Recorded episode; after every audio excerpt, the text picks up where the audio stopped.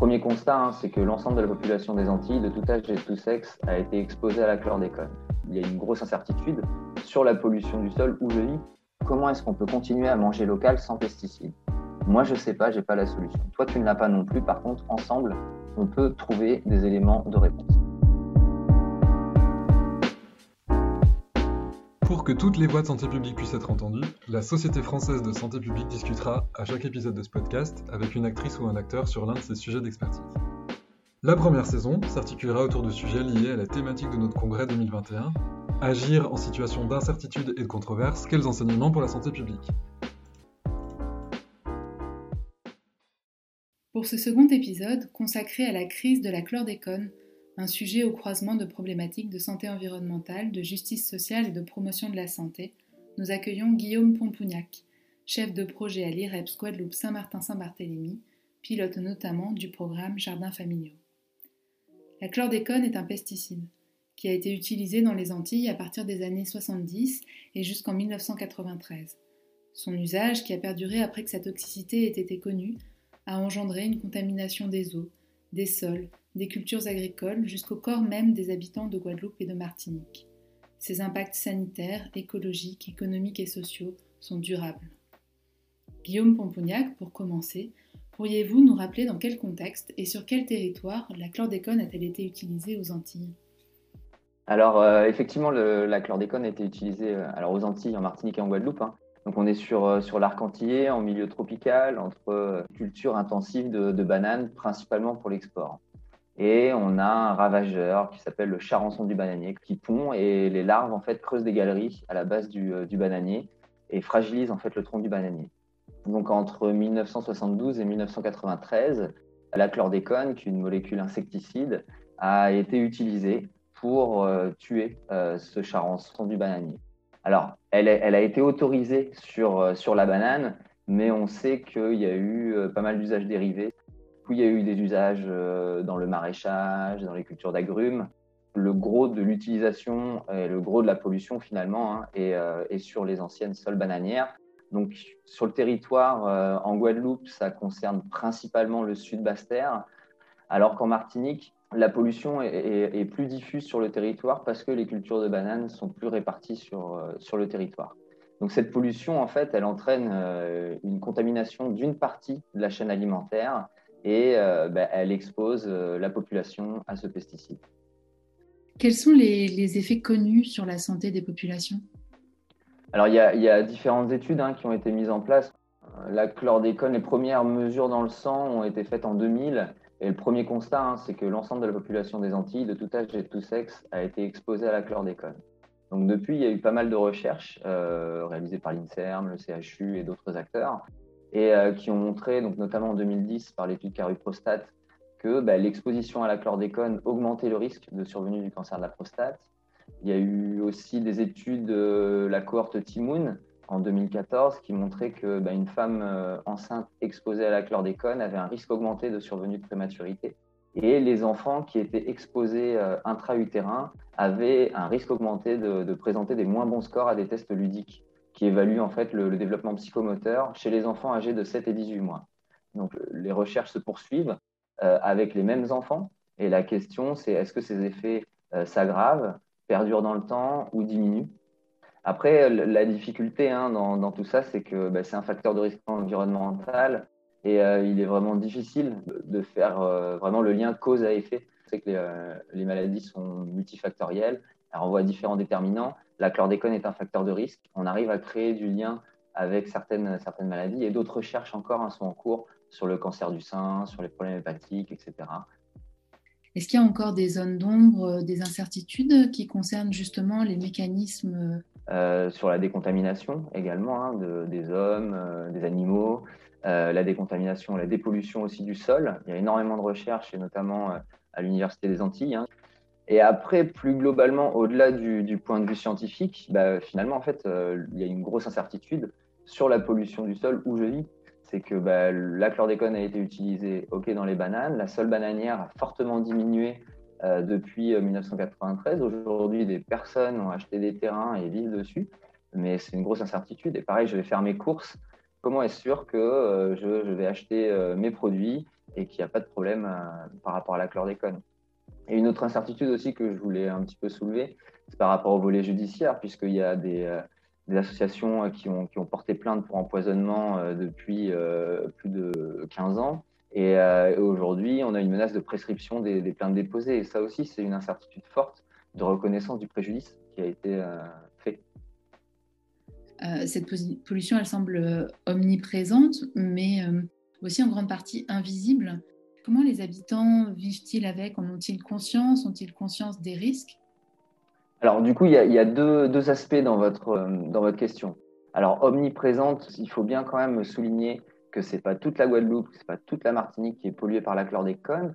Et donc, du coup, il est possible de s'approvisionner en local à partir de produits locaux. Il est possible de manger local sans chlordécone tout le territoire n'est pas pollué. Et après, le côté invisible, oui, c'est une vraie difficulté que ben, la pollution, elle est invisible, elle est incolore, elle est inodore, euh, et, finalement, en fait, elle n'est pas palpable. Et euh, nous, on le voit hein, au niveau de l'IREPS, au niveau du, programme JAFA, quand, euh, quand on va annoncer des résultats d'analyse de sol à, des personnes qui consomment à partir de leur jardin, mais ils nous disent, mais, mais moi, ça fait des années, ça fait 30 ans que je mange à partir de mon jardin, je suis en bonne santé, je vais bien, euh, et, du coup, ça, c'est une réaction qu'on peut avoir. En gros, les, les, deux réactions extrêmes euh, qu'on peut avoir, c'est vraiment le déni, ou dans l'autre sens, euh, vraiment la, surprotection, entre guillemets, j'arrête tout mon jardin, je bétonne, et j'arrête complètement de, faire mon jardin. Après, globalement, en fait, il y, a un niveau d'information global qui est, assez faible et il faut, il faut continuer à informer, à faire du travail de fond pour que euh, cette pollution qui est là euh, quand même euh, selon les modèles des scientifiques pour 600 ans, il faut que, que, ça rentre en fait dans ça rentre dans les esprits, non pas pour faire extrêmement peur ou pour être dans le déni, mais pour essayer d'être dans la justesse et de voir comment est-ce qu'on peut continuer à s'approvisionner à partir de son territoire en se préservant de la chlordécone. D'autres acteurs que l'IREPS contribuent à faire passer des messages de prévention autour du chlordécone? En fait, depuis 2008, il y a, différents plans chlordécone hein, qui ont été mis en place. Là, on a commencé le quatrième en, 2021. Il y a différentes missions hein, de, recherche, d'accompagnement économique, de communication, d'information des professionnels. Donc oui, il y a d'autres structures. Hein. Par exemple, la direction de l'agriculture, de l'alimentation et de la forêt ou la direction de la mer pour les professionnels de l'agriculture et de la pêche. Euh, l'agence régionale de santé pour les professionnels de santé. Nous, euh, l'IREPS pour les particuliers. Après, la difficulté là-dedans, c'est qu'en fait, il n'y a pas de stratégie commune de diffusion des messages. Et c'est que chaque acteur, il va un peu de, bah, de ce qu'il peut ou de ce qu'il a ou euh, de sa méthode, de sa manière. Et bon, visiblement, c'est un des objectifs du, plan Chlordécone 4 de, de, créer une stratégie commune de, de, communication. Il y a des acteurs associatifs comme euh, les associations Vivre ou Envie Santé. Donc il y, a, a, voilà, il, y a, différents acteurs qui passent des messages au niveau de la population euh, plus ou moins de prévention, mais euh, oui, il y, a différents acteurs sur le, sur.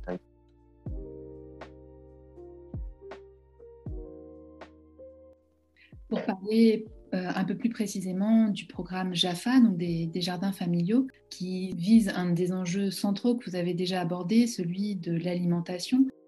Les pratiques d'autoconsommation, c'est-à-dire le fait de consommer des légumes qu'on a soi-même fait pousser ou des produits de la pêche, qu'on est allé soi-même pêcher. Ces pratiques d'autoconsommation sont très répandues dans les Antilles. Euh, est-ce que c'est un élément de contexte important? Oui, oui, oui, c'est un, élément de contexte euh, super important et qui diffère hein, beaucoup euh, de, de, de, alors la métropole en général, je ne veux pas généraliser, mais, mais c'est vrai que en fait, de, par le, côté insulaire et puis aussi hein, l'histoire de, cette ancienne colonie, l'autoconsommation vraiment au travers du jardin et de la pêche, c'est vraiment un pilier de, de, la culture locale. C'est vraiment quelque chose d'important qui euh, qui est très valorisé et qui est vraiment très ancré. Et finalement, en fait, le problème de, cette pollution à, la chlordécone, ben, ça vient percuter ce mode de vie, ça vient euh, percuter cette, cette culture traditionnelle, parce que finalement, ça touche les aliments qui sont traditionnellement consommés, comme les racines et tubercules, que ce soit les ignames, les madères, les patates douces ou euh, les poissons de récif. Et du coup, au-delà de l'impact environnemental et sanitaire qui est euh, principalement traité euh, euh, dans le plan chlordécone, bah finalement, la, chlordécone, elle remet en question tout un art de vivre qui s'enracine dans des traditions, des traditions fortes. on, marche un peu sur un fil dans le sens où il y a un enjeu fort de santé en Guadeloupe et en Martinique aussi, hein, parce qu'on a une prévalence de diabète, d'obésité, d'hypertension qui est très forte. Les produits du jardin, notamment les racines et tubercules, sont des, des productions qui ont des index glycémiques très bas. Et donc, il ne s'agit pas pour nous, pour réduire l'exposition, sous, prétexte qu'on veut réduire l'exposition à la chlordécone des, des, des, personnes qui consomment à partir de leur jardin, qu'ils aillent acheter en supermarché des produits trop gras, trop, gras, trop sucrés, trop salés. Donc, l'idée, c'est comment est-ce qu'on développe une approche positive euh, du jardin, des produits du jardin, de la qualité des produits du jardin et de la pêche pour la santé, en prenant en compte la contrainte chlordécone. Et c'est pour ça que euh, vous développez euh, à l'IREPS Guadeloupe les programmes JAFA et Titiri. En quoi consiste-t-il Sur quels principes s'appuie-t-il? Quels sont leurs objectifs? Alors, du coup, peut-être, voilà, l'IREPS, pour ceux qui ne connaissent pas, c'est l'instance régionale d'éducation et de promotion de la santé. Alors, l'idée, c'est d'avoir une vision de la santé, comme je disais, large, euh, la santé, c'est pas seulement l'absence de maladie. Et on a énormément de déterminants en fait qui, euh, influent de manière positive ou négative euh, sur notre santé. L'idée, c'est d'intervenir de manière positive, comme je disais, pour éviter le, rejet du message, de co-construire, d'autonomiser les, les, populations, d'inciter à la réflexion, au développement de l'esprit critique, à la remise en question. Surtout ne pas imposer de, de, normes sociales euh, et euh, d'opposer les bons, les mauvais comportements. Euh. Il s'agit aussi de pas stigmatiser parce que nous, ici, par exemple, au début, hein, quand, on a, quand on a développé le programme JAFA, on a beaucoup parlé des racines et tubercules et, finalement, on a stigmatisé le, les, les, ignames notamment et c'était une grosse erreur de communication puisque derrière, en fait, le, les gens, eux, veulent consommer des ignames. Et en fait, on va en opposition avec les représentations de, la population et c'est contre-productif comme message. Et l'idée, justement, c'est aussi de vulgariser les messages en prenant en considération les codes culturels et les inégalités d'accès à l'information. C'est vraiment nos, principes d'intervention. Donc, euh, effectivement, nous, on développe le programme JAFA et le programme Titiri. Donc, ils sont financés par l'Agence régionale de santé de Guadeloupe dans le cadre des, euh, des plans chlordécone. Quels sont leurs objectifs? Donc, l'objectif, euh, c'est vraiment de contribuer à réduire l'exposition à la chlordécone des populations qui s'alimentent à partir de leur jardin, à partir des produits de la pêche. Alors, ça, ça passe par grosse phase de communication. Comment est-ce qu'on arrive à faciliter une meilleure compréhension de la problématique pour une meilleure diffusion et acceptation des, recommandations? On propose, par exemple, dans le cas du programme JAFA, on propose des analyses de sol gratuites à la population, puisque, comme je disais tout à l'heure, un facteur d'incertitude, c'est de savoir si mon sol est pollué. Le seul moyen de savoir, c'est de faire analyser le sol. Et si on retrouve de la chlordécone, on met en place un accompagnement, donc avec une personne, un collègue, qui, euh, qui va directement chez la personne ramener euh, ramener les résultats et voir comment est-ce qu'elle peut continuer à s'alimenter, à s'approvisionner à partir de son jardin en se préservant de, de la chlordécone. On travaille également avec euh, une commune et une association sur une commune. Comment est-ce qu'on arrive à créer euh, sur un sol pollué un jardin pédagogique? Et en parallèle, on forme, euh, on développe une formation action avec des, des animatrices de la commune sur le jardin créole, les produits locaux, la chlordécone. Les enjeux pour le projet Titiri sont-ils les mêmes? C'est celui qui porte sur la pêche alors c'est différent parce que euh, identifier un autoconsommateur euh, sur le sol, entre guillemets, euh, c'est assez simple. Il nous appelle, on fait une analyse de sol. S'il y a de la chlordécone, on sait.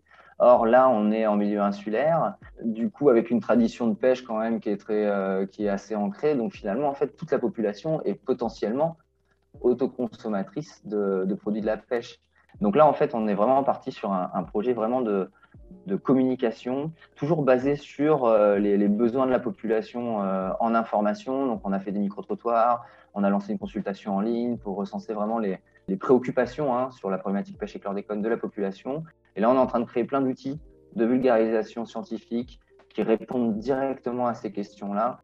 Et donc, normalement, euh, courant juin, on a notre nouveau site internet qui va sortir et qui va répondre directement aux six grandes questions de la population. Et si on veut en savoir plus, on peut aller plus loin. Et quelles sont ces questions? Pour les particuliers, il y a des zones d'interdiction de pêche qui ont, été, euh, qui ont été mises en place, qui sont matérialisées par des bouées en mer, mais quand euh, on vit sur la côte, euh, il n'y a aucune communication, il n'y a rien. Donc comment est-ce qu'on informe les, pêcheurs du dimanche, entre guillemets, hein, les pêcheurs de loisirs, comme moi je suis avec mes enfants? Ben, Si je vais pêcher au bord de mer, je suis, incapable de savoir si je suis dans la zone ou pas d'interdiction de, de pêche. Après, euh, il y a les professionnels de la pêche, justement, qui ont mis en place un macaron pour identifier les, euh, justement euh, les, professionnels. Parce que ce qu'il faut savoir aussi, c'est que vu que l'autoconsommation est, assez, est beaucoup développée en Guadeloupe et en Martinique, eh ben, finalement, en fait, il y a des pêcheurs aussi ou des, des agriculteurs qui vendent leur, leur production, mais qui ne sont pas professionnels. Donc là, l'idée, c'est d'avoir un macaron pour identifier les professionnels de la pêche. Et la signature de cette charte et l'obtention du macaron engagent le professionnel à respecter toute une série de réglementations que ce soit la chaîne du froid, mais aussi le respect des zones d'interdiction de pêche euh, à la chlordécone. Vous évoquiez euh, tout à l'heure le fait qu'il était important d'associer la population. Qu'est-ce qu'apportent euh, les démarches communautaires pour mener ce type de programme?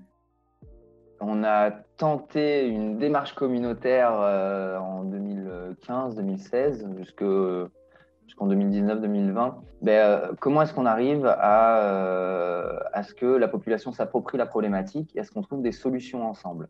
Autour de la question, on a travaillé autour de la question comment est-ce qu'on peut continuer à manger local sans pesticides? Moi, je ne sais pas, je n'ai pas la solution. Toi, tu ne l'as pas non plus. Par contre, ensemble, on peut trouver des éléments de réponse. Euh, pour arriver en fait finalement à trois projets d'action communs qui étaient donc le premier, c'était que les, personnes souhaitaient continuer à s'approvisionner à partir de leur jardin en utilisant des techniques agroécologiques. Donc là, dans ce cadre-là, on a mis en place un projet de science participative avec la population. Et comment est-ce qu'on mêle le savoir empirique et le savoir scientifique pour mettre en place un protocole euh, de recherche et voir si on arrive à trouver des, euh, solutions? On a développé deux volets, un volet animal et un volet végétal. Le volet animal, c'est euh, comment est-ce que je peux décontaminer mes poules et consommer du coup mes œufs ensuite, même si mon sol est pollué par la chlordécone. Donc là, on a mis en, on a mis en évidence des résultats. Hein. Donc, on a construit les poulaillers, on a mis en, contamination des poules euh, sur différents niveaux de pollution du sol. Et ensuite, du coup, on a mis les, poules dans les poulaillers hors sol. Et là, donc là, c'est les foyers qui accueillaient les, expérimentations, qui euh, nourrissaient les poules, qui prélevaient les œufs, qui dataient les œufs, etc. Euh, voilà. Et donc nous, ensuite, on passait récupérer les œufs et on, les envoyait à analyse. Donc là, on a mis en, en, évidence que du coup, entre 30 et 40 jours, une poule qui est même fortement contaminée c'est totalement décontaminé, on peut consommer les œufs. Donc à partir du moment où on isole les poules euh, d'une alimentation et d'un sol pollué à la chlordécone, en 40 jours, on peut consommer les œufs et euh, éventuellement la poule. Le deuxième volet, c'était que les personnes souhaitaient euh, s'approvisionner à partir d'un système d'approvisionnement sain. On a, développé un projet d'animation de, marché avec un producteur bio. Ça n'a pas vu le jour faute de producteurs bio, voilà, qui pouvaient, qui avaient assez de production pour, venir. Et le dernier volet, c'était les, jardins partagés. Donc, euh, les, personnes souhaitaient avoir accès à des espaces partagés pour euh, se former et euh, cultiver sans problème de chlordécone. Donc, on a trouvé des espaces et au moment où on a lancé l'appel, bah, finalement, il n'y avait personne pour venir sur les espaces. Quel type d'obstacles avez-vous rencontré? Ça renvoie à différentes, différentes limites. Hein. C'est déjà nous, à notre niveau, en fait, au lieu de, partir d'une association ou d'un groupe qui avait déjà un lien entre eux, bah, en fait, on a, créé une démarche avec des individus. Après, on se rend compte aussi que euh, c'est intéressant de confronter la, méthodologie de projet d'un point de vue professionnel, avec une vision très linéaire du temps, avec la, population qui, du coup, n'a pas ce même rapport au temps. C'est-à-dire que les gens ont envie de faire, ils ont envie d'être dans l'action, mais peu dans la projection à moyen terme. Euh, et ça, c'est très intéressant à analyser pour, euh, du coup, pour remettre en place d'autres euh, actions avec la population, parce que du coup, il faut vraiment être dans une stratégie de petits pas. Et puis le, dernier, la dernière limite, hein, c'est que très clairement, en tout cas là, avec le groupe avec lequel on a travaillé, la chlordécone n'est pas mobilisatrice. C'est que du coup, c'est le jardin qui mobilise, mais, mais la problématique chlordécone ne, ne mobilise pas forcément. Donc, on comprend que euh, derrière le programme euh, Jaffa et le programme Titiri, en fait, vous avez développé plusieurs types d'initiatives pour euh, vivre avec la chlordécone tout en réduisant les risques d'exposition pour la population et tout en maintenant un lien avec ses traditions, ses façons de faire, sa façon de vivre. comment aujourd'hui poursuivre la sécurisation des modes d'alimentation? En fait, c'est à différents niveaux et, euh, euh, moi, de mon point de vue, euh, il y a l'État déjà hein, qui a pour mission et obligation de, sécuriser les circuits commerciaux, la réglementation, que la réglementation soit respectée, etc. Il y a du coup les, les, professionnels, hein, qui soient de l'agriculture, de, la pêche, qu'on puisse les reconnaître, qui, eux, ils respectent la réglementation et qu'on puisse les reconnaître et que du coup la population puisse avoir confiance dans un label. Parce que la question de confiance, elle est très importante parce qu'on est sur une petite île, tout le monde se connaît, la proximité est là, bah, que la recherche aussi avance hein, sur la dépollution des sols. Et nous, très clairement, on a besoin de techniques pratico-pratiques. Donc, nous, on a, développé le projet de sciences participative pour essayer de trouver des solutions. Mais, euh, concrètement, j'ai un jardin pollué, euh, qu'est-ce que je peux faire? Quelle technique? Comment? Est-ce que je peux planter mes patates dans du sable? Si je fais mon compost euh, à partir des produits de mon jardin, est-ce que mon compost va être pollué? Est-ce que je peux planter dedans ou pas? Est-ce que, je sais pas moi, est-ce que je vais pêcher un poisson si je le décapite? Est-ce que j'ai moins de chlordécone dedans? Du coup, est-ce que je réduis mon exposition si, je le décapite? Tout ça, c'est des, petites techniques pratico-pratiques dont, on a besoin. Et puis, il y a un volet individuel. Hein. C'est que, c'est que du coup, il faut monter absolument en connaissance et en compétence la population. Et, euh, et, du coup, savoir euh, quand je vais acheter, se poser les bonnes questions. Est-ce que ce que je vais acheter est sensible à la chlordécone ou risque d'être contaminé? Si oui, à qui j'achète? Est-ce que j'achète à un professionnel ou pas? Après, il n'y a aucune obligation. Mais euh, voilà. Et je pense que du coup, c'est à différents niveaux qu'on peut réussir à sécuriser l'approvisionnement alimentaire.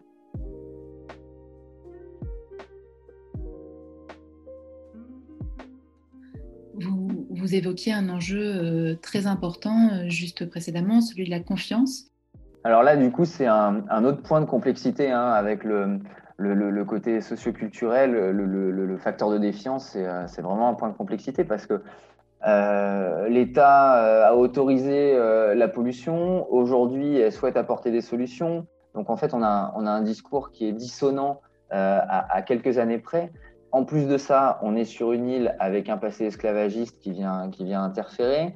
Et en plus de tout ça, on est dans un contexte mondial euh, de défiance générale euh, sur les autorités, envers les autorités, les politiques. Euh, voilà.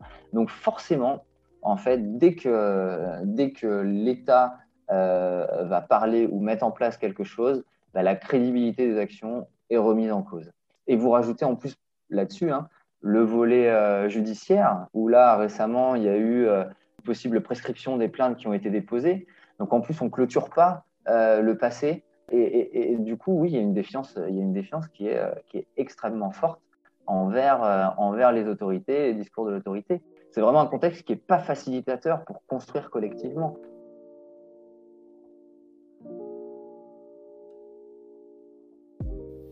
Pour conclure, nous souhaitions interroger l'IREPS Guadeloupe Saint-Martin-Saint-Barthélemy sur un autre sujet, celui de l'épidémie de Covid-19. Quelles questions l'épidémie a-t-elle soulevé Quelles stratégies de réduction des risques ont été possibles? Quels enseignements, quelles ressources en tant que professionnels de promotion de la santé souhaitent-ils partager? Nous avons été rejoints par Axel Beignet par rapport à notre façon de travailler euh, et alors notre fameuse promotion de la santé, c'est vrai qu'on, moi je, rebondis sur ce que Guillaume dit. Quand on, fait un, sur les thématiques sur lesquelles on travaille, on, essaye, je ne dis pas qu'on y arrive tout le temps, mais on essaye d'avoir vraiment une perspective globale de l'humain dans son environnement. Donc là, on a une pollution qui est un problème ciblé. On aurait très bien pu dire, ben, t'arrêtes de manger un truc pollué et puis c'est fini, quoi. Tu, tu voilà. Non, on le prend pas du tout comme ça. On le prend dans c'est quoi le jardin? Qu'est-ce que ça veut dire pour le bien-être de la personne? Qu'est-ce que c'est pour elle d'être euh, dans, cette activité, dans son environnement? Quelle place ça, ça a pour sa santé, de se mettre en mouvement? Le jardin, c'est une façon d'être en relation avec les autres, c'est une façon aussi de, d'être valorisé par son entourage, parce que les gens qui connaissent très bien les plantes, on va les voir, c'est des gens qui ont un âge, qui n'auraient pas de relation sociale sans, euh, enfin pas autant en fait, sans ce savoir qu'ils déploient. Donc euh, c'est euh, Madame Intel qui habite à côté, elle peut te soigner de, je dis de n'importe quoi, de ton acné, de tes maux de ventre, elle va te donner des feuilles, elle va échanger avec toi. Et ça, ça participe à sa santé dans le vrai terme, dans le vrai sens du terme, qui n'est pas juste d'être malade ou ne pas être malade. Donc nous, ce que ça, ce qui a été, je pense, questionnant par rapport au, Covid, c'est de se dire tiens, ben c'est quoi la, santé pour l'État? Est-ce que l'État a compris que la santé, ce n'est pas que d'être malade ou de ne pas être malade? Parce que actuellement, l'ensemble du discours est sur une perception de la santé qui, nous, qui nous questionne. On se dit, bah, ils sont sur l'ancienne définition finalement. Donc, euh, la personne âgée, elle, est en bonne santé, mais elle est à part. Elle voit pas, il n'y a pas de sourire, il n'y a pas d'échange. Elle est dans son coin, il faut l'isoler. Et ce qu'on voit en Guadeloupe, en tout cas, c'est que les gens ne suivent pas du tout euh, ça, c'est-à-dire que les personnes âgées retraitées ont besoin et continuent d'être en relation, continuent euh, de voir du monde, continuent de recevoir leur famille parce que ça participe à leur santé et à leur bien-être. Donc, euh, tout ce qui est ne recevez pas plus de six personnes, nous aussi, on a participé à, à ce discours-là, mais en tout cas, de par notre expérience JAFA, on a essayé de le transposer dans quelque chose de positif. Donc, on a fait des petites vidéos, des animations où la, famille continue à aller voir. mais comment je continue à aller les voir Je continue à apporter à manger, à voir ma mamie, mais sans euh, l'exposer. Est-ce qu'on peut se mettre sur sa terrasse? Est-ce que euh, je peux faire attention quand même au nombre de personnes qui vont venir? Ça, ce sont des choses qui sont, de mon point de vue, peut-être un peu plus pertinentes que d'être dans quelque chose, un discours qui est du coup euh, totalement euh, prescripteur. Hein. Tu fais ça, tu fais pas ça. Et puis, ben, ben oui, ben, c'est bien mignon, mais euh, l'isolement, c'est quelque chose de réel. En plus, nous, on a des populations qui sont quand même vieillissantes. Ça questionne, vraiment. Il y a eu toute une campagne hein, qui a été faite euh, confinée en santé pendant le confinement, où il y a eu plein d'outils qui ont été développés, d'information, de communication. L'idée, c'est comment est-ce que, même chez moi, je peux être en santé, cultiver ma santé cultiver mon corps, cultiver mon esprit, toujours dans cette idée d'approche globale. On a un centre de documentation hein, où tous les outils sont, sont répertoriés. Vous pouvez aller sur le site euh, ireps.gp et vous trouverez euh, toutes les informations dont vous avez besoin. Vous venez d'écouter Voix de la santé publique. Retrouvons-nous au congrès SFSP 2021 pour partager plus de récits et d'expériences. Et d'ici là, rendez-vous dans un mois pour le prochain épisode de ce podcast.